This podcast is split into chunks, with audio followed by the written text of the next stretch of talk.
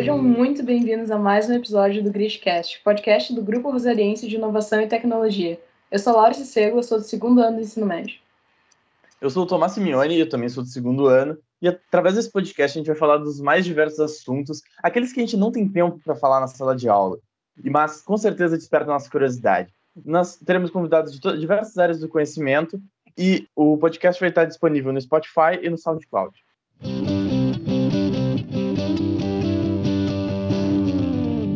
Todos vemos filmes em que coisas inacreditáveis acontecem e depois descobrimos que é baseado em fatos reais. Se a arte imita a vida, onde estão esses acontecimentos na realidade?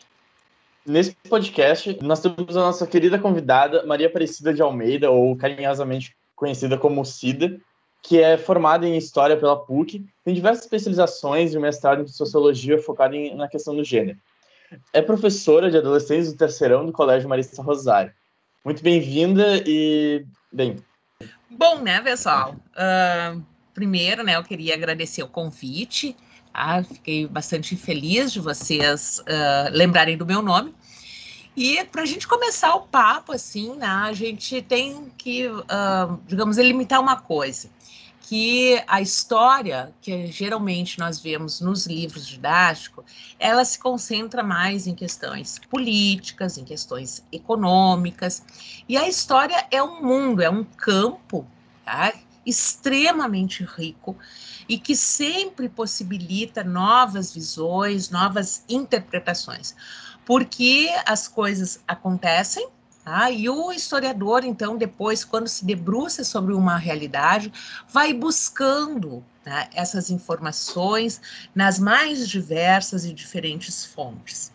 Então, isso é muito interessante, porque às vezes né, a gente fica assim, ai, olha só, a gente viu, como né, a Laura disse, a gente viu tal filme e apareceu isso. Ai, como é que a gente fica sabendo, né? Como é que os caras, o que, que eles comiam, o que, que eles faziam. Tá? Então, tem os relatos, tem os documentos, que podem ser filmes, que podem ser músicas, então, é muito diverso, certo? E uh, existe um, um uma divisão da história, que é a história do cotidiano, que ela nos revela muito. Tá? E muitas vezes nós em sala de aula não temos tempo para trazer essas questões do cotidiano que vão, na verdade, colorir tá? e, e trazer a história mais próximo de nós, porque todos nós fazemos história. Tá? Então, as nossas micro-histórias compõem esse universo mais amplo que é o que é socializado de uma forma mais ampla através dos livros de história. Tá? Então, uh, primeiramente falando isso, né, uh, quando vocês uh, me fizeram um convite, eu fiquei pensando, o que, que a gente pode falar de curioso? Porque, né, desde que o homem está né, na face da Terra, ele está fazendo história, sempre, tá? a nossa espécie. E, e, isso nos diferencia dos outros animais, porque a gente faz história e registra os nossos atos. Isso é muito importante. Tá? São pistas que nós vamos deixar, então, para as próximas gerações, então, dizerem, né, uh, analisarem como a gente vivia neste momento, em outros e assim por diante. Então, uh, pela experiência que eu tenho, geralmente, uh, o pessoal gosta bastante, justamente por causa da indústria cinematográfica, gosta muito da, das grandes guerras. Aí tá? realmente são temáticas que um, cruéis, né, na, na realidade, a realidade que elas se inserem, mas tem muita coisa, né? Porque uma guerra, ela é altamente destrutiva, mas no seu, uh, uh, quando a gente trabalha né, o conflito, nós vamos ver que algumas coisas a gente aproveita tá, dessas guerras para a humanidade. E isso é muito importante. E às vezes nós não temos né, uh, esse conhecimento. Só para lembrar assim, né? uh, de um filme, né, que talvez todos vocês já tenham assistido, que mostra, né, a descoberta do computador e o quanto o computador, não é, foi importante para que para decifrar as mensagens tá, que eram enviadas durante a Segunda Guerra. Tá? Então aí vocês veem uh, algo que foi um, um, trabalho extremamente árduo né, das pessoas naquele momento, porque estavam lutando uh, justamente contra o tempo, tinha que terminar aquilo ali, tinha que vencer um lado ou outro, e, no entanto, né, é, dá um, um salto qualitativo para a humanidade. Tá? Então, uh, por isso eu escolhi as guerras, certo? Eu vou trazer a primeira curiosidade, assim, que talvez vocês não saibam, que uh, na Primeira Guerra Mundial, né, nós tivemos um soldado que a maioria das pessoas não, não chegou nem a uh, pensar que existisse, que foi um macaco. Um macaco que justamente né, combateu na Primeira Guerra Mundial ao lado dos ingleses. Como é que foi essa história?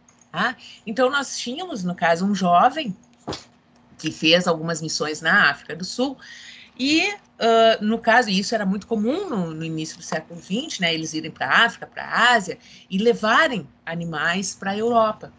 E ele levou esse macaco uh, babuíno para a Inglaterra e criou, né? Ele era pequeno quando ele pega na, lá na África do Sul e leva e fica por lá. Quando ele se alista para a guerra, né? Claro que eles vão ter um, uma relação de afeto bastante grande, né? O, o, dono e o animal. Ele vai levar, no caso, né? Esse macaco, que o nome era Jack, então o nome é macaco de Jack, ele leva e o Jack vai atuar na guerra. Não pense que ele vai ficar lá só, né, fazendo macaquice, como a gente diz. Não, ele atua, porque além de distrair, no caso, né, os uh, soldados, ele também servia o quê? Para enviar mensagens e avisar quando tropas inimigas se aproximavam. Tá? Porque, claro, né, daí eles não vão estar, uh, digamos, uh, os inimigos não estariam atentos àquele macaco, só que ele dava sinais para os ingleses. Né? Isso é uma coisa que pouca gente sabe. E ao final da guerra, esse macaco ele vai ser condecorado. Aí ele morre, na verdade, em 1924. Tá? Então ele cumpriu o dever dele, foi condecorado Recebeu honras, que vocês sabem que os, os animais né, que atuam uh, militarmente, né, muitos deles, uh, talvez você já conheçam as histórias de cachorros tal, né? Uh, eles recebem essa condecoração, muitos são aposentados, né? E isso aconteceu com o Jack também. Tá? É uma coisa bem diferente. Então vejam, né? Essas curiosidades, tá? infelizmente a gente né, desuma uma aula lá que outra e depois não dá mais, né? Porque o acúmulo de coisas para passar é muito grande. São tantas pessoas que são envolvidas na guerra que a gente não, não imagina uma história assim, né? Exatamente. Dentro daquilo que tu tinha falado, justamente tudo é história e todo mundo está fazendo história e a gente não vê todos os aspectos, todas as visões. E eu fico imaginando, alguma outra nação pensou em usar algum outro animal, por exemplo, o um macaco, porque eu sei que era muito comum usar em pombos, por exemplo, para enviar mensagens, mas o macaco ele é mais desenvolvido intelectualmente, ele está mais próximo do homem. Alguém tentou usar isso também como um mecanismo de guerra? A questão, Laura, é que o macaco foi algo acidental. Né? Uhum. Que, no caso, este soldado inglês levou e foi aceito na divisão dele, como poderia ter sido negado. Tá? Mas os animais são muito utilizados, como tu falaste, os pombos, os cachorros, tá? Mas o macaco é, é, a, é a excentricidade que eu queria trazer para vocês, mas que foi realidade. Tá? Com certeza. Uh, sendo que os outros já, ia, né, já eram mais comuns, né? A mesma coisa, né? Uh, as mulheres, né? Quantas e quantas mulheres, uh, e nós temos histórias, várias histórias, que vão servir de espiãs justamente o que? Através da prostituição, né? que conseguem, então, informações privilegiadas e que faziam, né? A Mata Hari foi uma, na verdade, uma cortesã que auxiliou muito, né? Na, na Primeira Guerra, né, justamente levando e trazendo essas infor informações tá, que são preciosas. Mas a guerra em si, vamos né, continuar falando em guerra, uh, também ela uh, possibilita assim algumas coisas, uh, por exemplo, no avanço né, na ciência, vários medicamentos, muitas vezes a gente, um, no caso, descobre tá, através né, de, dessa necessidade que existe no conflito de ter né, soluções rápidas, eficazes ali. Por exemplo, o Dramin. Tá? Quem não conhece, né? O remedinho, aquele que quando ia viajar, o pai e a mãe davam lá e aí pegava no sono. O Dramin foi uma descoberta tá?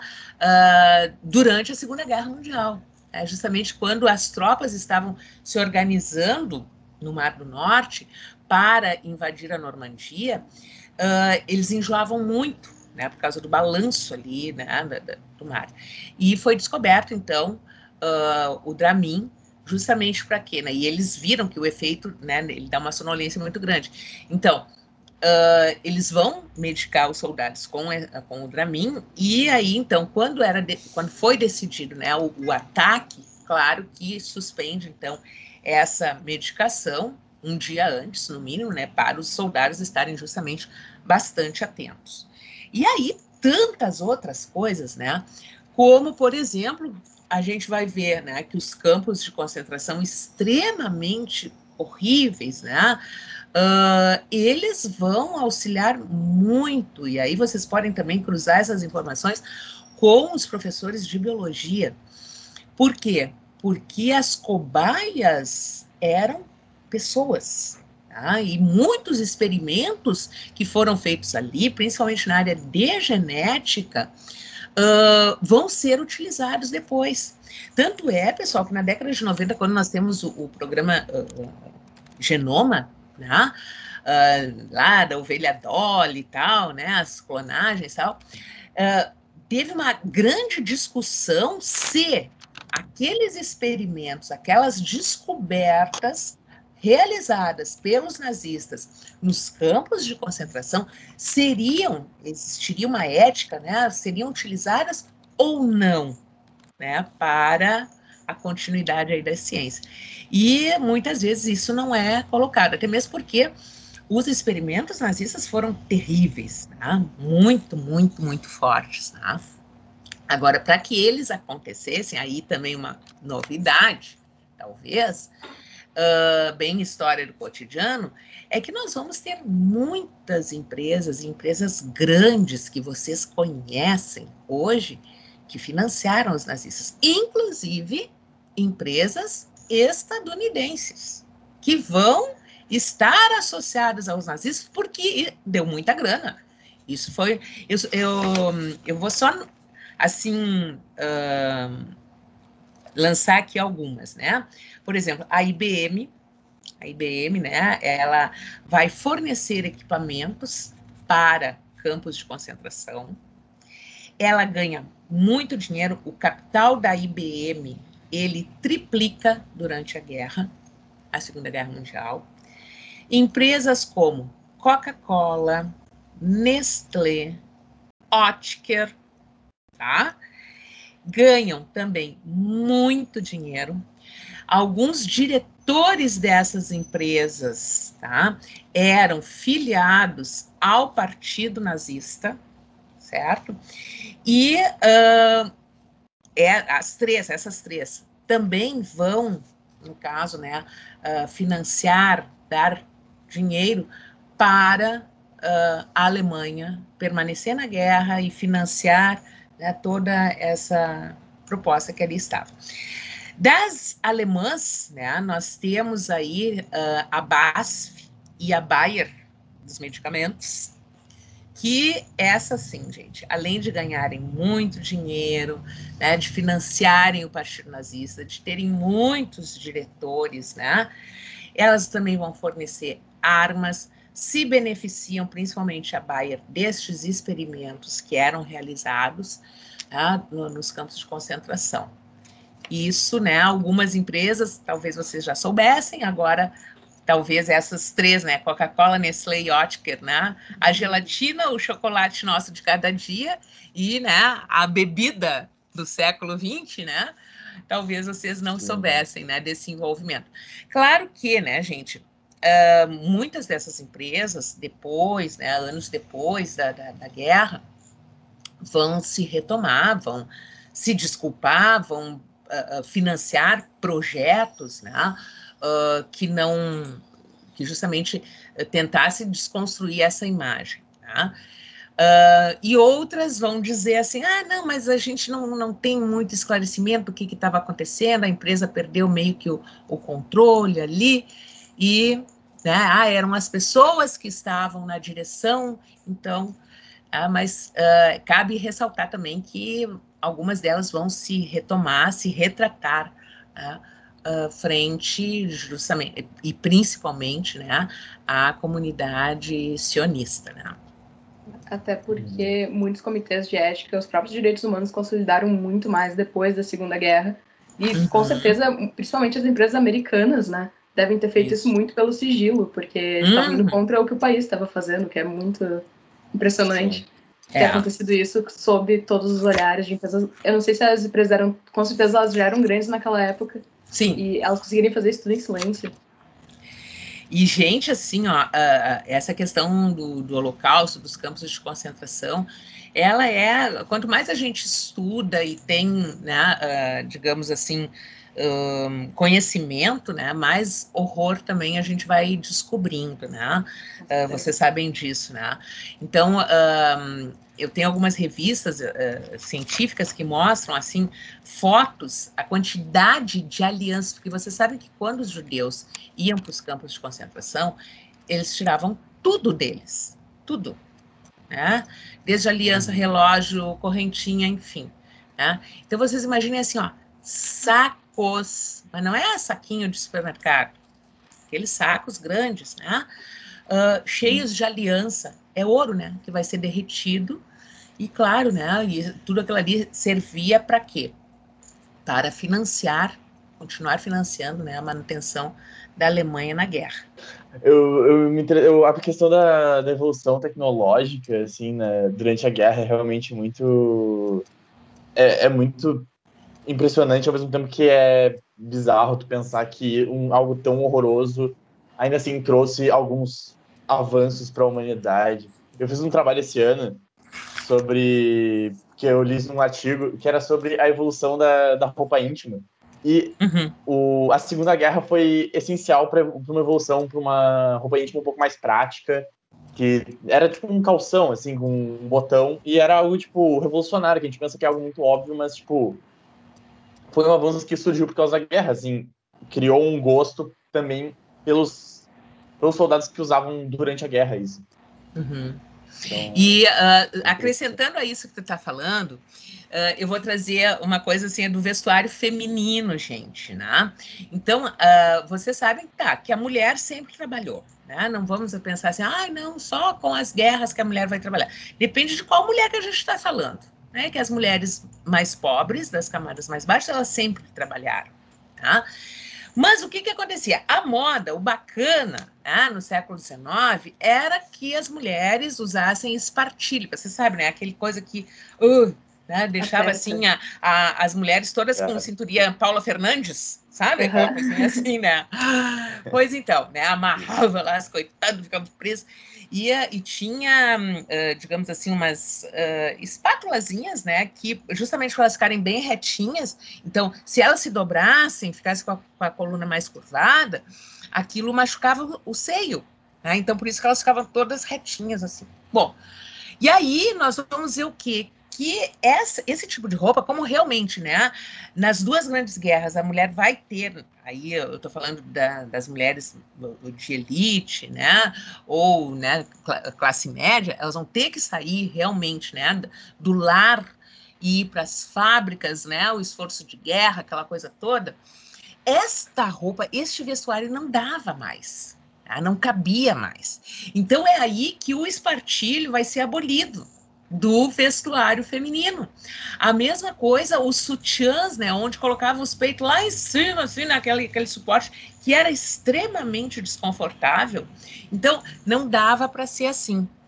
E uma outra coisa também interessante com o vestuário, pessoal, é que, a, a por exemplo, a, uma coisa que hoje né, a gente usa tanto para ir à festa, quanto para ir para o colégio, quanto para, né, sei lá, ir no parque, uh, no cinema, que é o jeans, o jeans, gente, ele vai ser roupa de operário, tá? porque ele é um tecido forte, Tá? E hoje que a gente usa né, o jeans estonado, tá? na época, primeiro, ninguém, digamos assim, ah, os rapazes jamais iam no final de semana ir à missa ou ir na casa da namorada com uma calça jeans, porque aquilo era roupa de trabalho, tá? E a calça jeans estonada que a gente compra, né, às vezes rasgada e paga muito mais, né? Era justamente a calça que estava desgastada lá, né? Então, aquele operário que de repente não tinha condições de comprar uma outra calça, é que usava aquela calça extremamente estonada, porque eles lavavam, as mulheres aí, né? Lavavam as roupas aonde? Em cima das pedras, nos rios, né? E vocês sabem que esfregando, né, a calça jeans na pedra, logicamente ela vai ficar com aquelas marcas mais esbranquiçadas. Né? Uhum. Então, o que na época era algo assim que era, entre aspas, né, um demérito, agora é outra concepção. Tá? É outra concepção que a gente tem e que, né, uh, uh, outra valoração também, né? Porque a calça legal, né, bem estonada, com né, uns rasgados interessantes aí, a gente sabe que não é tão barato, né?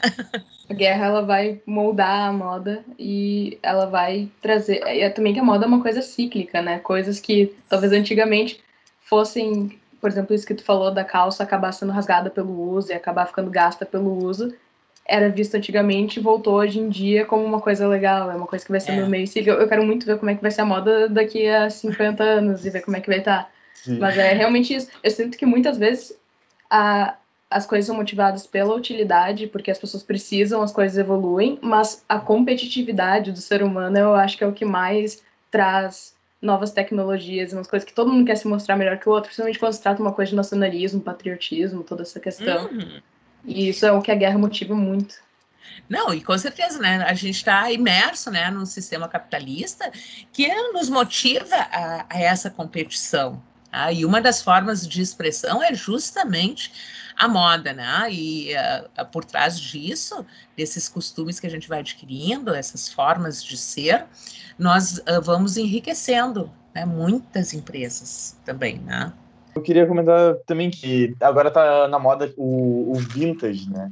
Que é aquela hum. coisa mais antiga e, bem, virou moda agora. Eu tô muito Porque... nessa. é, exatamente. Não, eu também eu gosto, eu acho super interessante. E são alguns estilos que, tipo, são mais rústicos ou mais antigos que acabam puxando nosso interesse.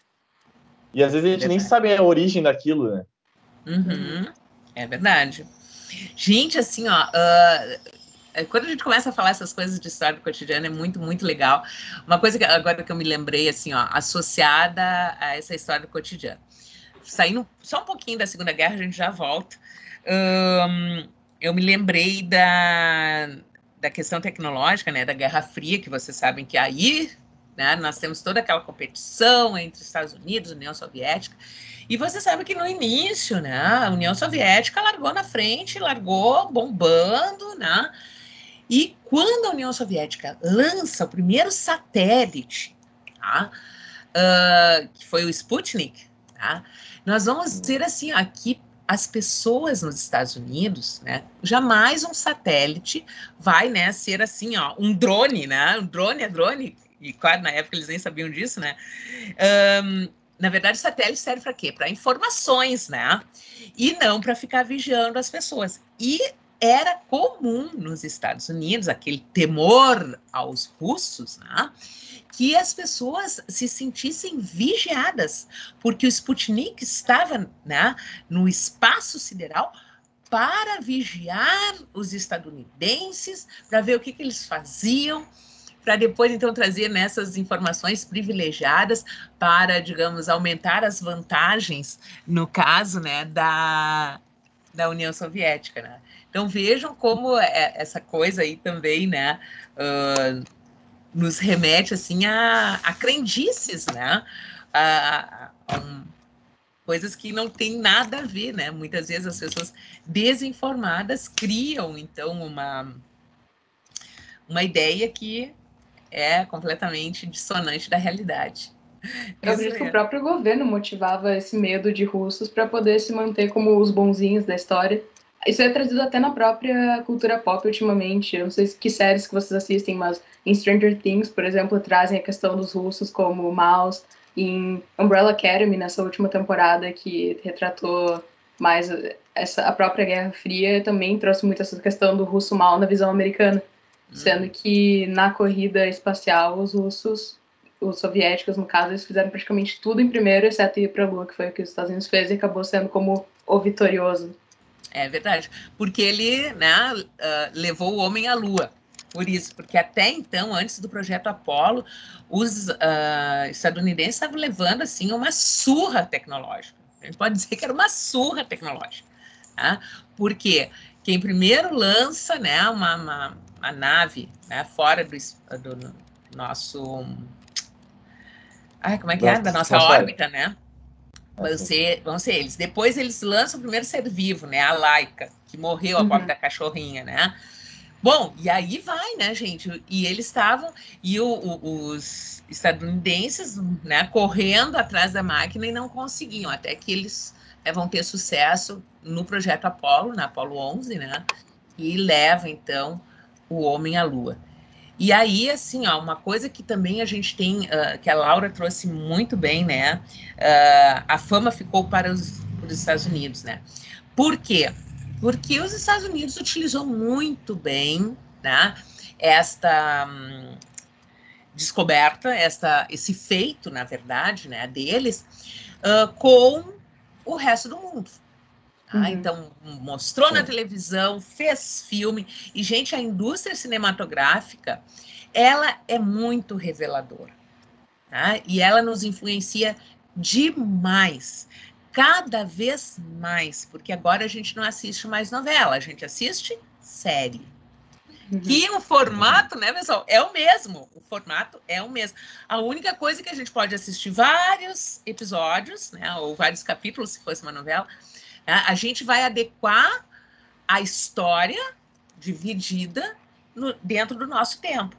Eu sou a uhum. louca que gosta de maratonar. Se eu gosto de uma série, eu gosto de sentar e, né, e morrer ali na uhum. frente. Né? Eu já eu já virei né, noite assim assistindo série, porque eu gosto, né, se ela é envolvente, eu vou. Agora, tem umas pessoas que já não gostam de fazer maratona, então assiste um capítulo, assiste outro. Tá? Então, essa adequação aí aos nossos tempos, tá? Porque uhum. a coisa do, ah, o horário da novela tem que ser assim, né? já não funciona mais como algum tempo, né, atrás. É, a questão da, da vitória, da, do, da vitória, entre aspas, do, dos Estados Unidos também tem relação com, bem, os Estados Unidos ainda está aí e a União Soviética, ela se desmanchou, né? Uhum. Então, isso também ajuda na propagação que não tem mais uma propaganda soviética para também fazer isso e espalhar uhum. para o resto do mundo, digamos. E tudo naquela época, vamos de novo para a história do cotidiano, tudo era né, colocado dentro desse parâmetro, né, soviético estadunidense. Se nós formos pensar assim, ó, e aí uh, vocês conversem com pessoas mais velhas, eles vão dizer, né? Nas Olimpíadas, né? Gente, a questão do número de medalhas era uma concorrência política. Tá? Era uma concorrência política. Então, assim, ó, da, e se via, se fazia esse tipo de leitura. Tá? E era importante né, os soviéticos mostrarem para o restante do mundo ocidental principalmente, né? Que ó, aqui a gente dá boa educação, tem formação uh, esportiva, etc, etc. Né? Então era mais ou menos assim, né? A, a disputa no, no quadro de medalhas, né? Sim, agora eu não sei se tu chegou a assistir, mas saiu a série o, o Gambito da Rainha, que é sobre o xadrez. E eles exaltam o, a habilidade de xadrez dos soviéticos, e justamente passa durante a Guerra Fria. E, e bem, tem toda essa competição, né? Tipo, o, o, xadrez é o jogo dos soviéticos, assim, eles são os melhores do mundo. Então, Porque é algo que também. Uma coisa interessante. Tá? Vou, vou trazer aí a, a, a, história do cotidiano da educação. Porque na União, na ex-União Soviética, na Rússia, né, uh, desde que a criança vai para a escola tá? se alfabetiza e aprende o xadrez, porque o xadrez é um jogo de estratégia. Tu tem, né, que jogar e já pensar em três, quatro, né, quantos lances tu puder pensar à frente, né? Não sei se vocês jogam xadrez, tem que ser feito isso. Então, isso para o raciocínio é fantástico, pessoal. Tá? Todos nós deveríamos, as crianças deveriam aprender xadrez, tá? Uh, começar lá com uma dama, daí depois vai evoluindo, né, conforme a, maturidade. Isso é fundamental. E uh, voltando ao que a gente estava falando antes da, da Guerra Fria, uma das preocupações dos Estados Unidos, né, com essa coisa da, dos soviéticos saírem à frente, foi justamente o que? O sistema educacional. Eles começaram a, se questionar assim, mas para aí um pouquinho, alguma coisa tem, é que esses russos estão saindo na frente. E eles começaram também a investigar a forma de ensino é, dos soviéticos, que naquele momento estava trazendo um resultado, claro, né, bastante, bastante grande. Com certeza é um jogo muito antigo, é um jogo que prevaleceu até hoje, porque é uma coisa muito lógica, não é um jogo que tu ganha por sorte. Hum. É um, tem nível, tem até níveis de classificação de quão bom tu é num jogo. E com certeza eu acho que a educação é uma parte primordial de um país, é o que vai formar toda uma nova geração. E eu acho que até no esquisito social, com certeza as guerras podem ter ajudado que uma, uma nação queria ir para frente da outra, até na questão social, talvez, na questão médica, e provar que é melhor para a população do que a outra nação está sendo. Uhum. E com certeza a gente tem muito mais a visão dos Estados Unidos, porque a gente também está no mundo ocidental. Eu não tenho muita ideia do que estava acontecendo no, na União Soviética. É. É, é, e a, a, coisa da formação integral também, né? Que isso aí é uma coisa que, infelizmente, nós aqui no, no, no Brasil não temos, né? A nossa educação ainda tem muito, muito que, que se desenvolver, Sim. né? Então, um, eu estava ali olhando para a Laura, vendo o violino, né? Então, assim, ó, aula de música, gente todas as crianças tinham que, sabe, ser despertadas para para música. a música é, ah. é, muito essencial assim para a formação do é a música, a dança, né, as artes no geral e um, o nosso academicismo aqui brasileiro, né, um, muitas vezes não possibilita essa, essa formação mais ampla, tá? E aí eu estou falando assim uh, em termos da realidade de escola particular, que é a escola pública, então nem uhum. se fala, né? Nem se fala, porque muitas vezes uh, né, os estudantes não têm nem classe, nem, sei lá, agora com a pandemia a gente viu, né, pessoal, uhum. o, o, imenso uhum. fosso que se abriu. Enquanto que nas escolas privadas a gente tem uma plataforma, a gente consegue dar aula para vocês, né, consegue ter um acompanhamento online, né, dentro uhum. das possibilidades que nós Coisas temos, que mas de qualidade. Não tá tendo, né? Não teve ano tem todo. gente que não. Pessoal, assim, ó, é incrível, tem escolas que passam assim, ó, uma vez por semana, um daréu de, de trabalhos e ler de tal página a tal página, e as pessoas estão, né, entre aspas, né, aprendendo sozinhas, se dá para se dizer que estão aprendendo, né? Então é bem essas coisas do momento e que certamente, né, vai ter muito, muito relato depois, né, uh, sobre esse momento. Já, já começaram, né, os estudos das mais diferentes, uh, mais diferentes ângulos de se abordar esse, esse momento, né, de pandemia mundial. Um, sobre o ensino, sobre a ciência, sobre os jovens, sobre os professores, enfim, as mais diferentes uh, formas de se ver essa realidade. É isso aí, vocês, só a gente fazendo uma, uma reflexão sobre o que nós estamos vivendo, o que nós vivemos esse ano, vocês já veem assim a infinidade de coisas que a história pode dar conta. Tá? É muita coisa. Tá? Uhum. Então, né? ai, olha quanta coisa mudou. A gente está comprando online até não mais poder, né? Uh, estamos cada vez mais uh, comprando alimentos também, né? Uh, delivery, takeaway, bem, todas essas são mudanças, são mudanças uhum. e acredito né, que algumas vão permanecer, outras vão ficar na pandemia, tá? Mas tudo uhum. isso é história. Daqui a 50 anos eu tenho certeza que vai ter alguém falando sobre fatos estranhos de 2020, falando sobre o papel higiênico, falando sobre todas as coisas que a gente viveu, do mesmo jeito que a gente está falando agora de tudo isso. E sobre essa evolução do, do, do, comportamento social também, é justamente também um momento de desespero que exige mudanças drásticas, sabe? Então, é bem o caso que a gente estava comentando da guerra. Claro, não é algo tão horrível quanto uma guerra, mas ainda assim é um caso bem drástico e bem importante, né? Então, a gente tem que mudar diante dessas, desse choque de realidade que a gente teve. Realmente, se a gente pensar assim, gente, questão de uma semana, nós passamos assim, ó, da aula 100% presencial para aula 100% online. Uhum. É uma doideira. É, eu me lembro. É muito louco. É uma doideira, né? Para todo mundo, para vocês e para nós, que a gente também, opa, tá, e agora, como é que a gente lida com essa plataforma? E a gente vai se ajudando e vai indo, e estamos, né, aí fazendo, né, um podcast. É, eu me lembro do, assim, do dia, do último dia de aula, que o, o Vitor, ele veio na sala nos primeiros períodos da manhã, ele disse, ah, venho de uniforme amanhã, porque a gente vai tirar foto pro Epos, eu acho. E, e daí, tipo, na, às 11 horas da manhã avisaram, não venham amanhã, porque não vai ter aula. então a gente ficou, assim, foi muito um choque, sabe? Então, realmente, foi várias mudanças drásticas que a gente teve que se adaptar. É verdade. Bem, eu acho que já está chegando o nosso tempo, então uhum. Muito obrigado por aceitar esse convite, fazer parte desse projeto que está nascendo é agora. pioneira nesse projeto. Então, Obrigada a todos obrigado. que assistiram também, que estavam ouvindo até agora. Fiquem aí pro próximo Sim. episódio. Obrigado aí pros primeiros ouvintes. Ou se tu tá ouvindo isso em algum outro momento, quando a gente já tem talvez cinco episódios. Mas foi um prazer te ter aqui. Muito prazer obrigado. Foi meu, foi meu. E assim, ó, muito bom assim essa informalidade, né?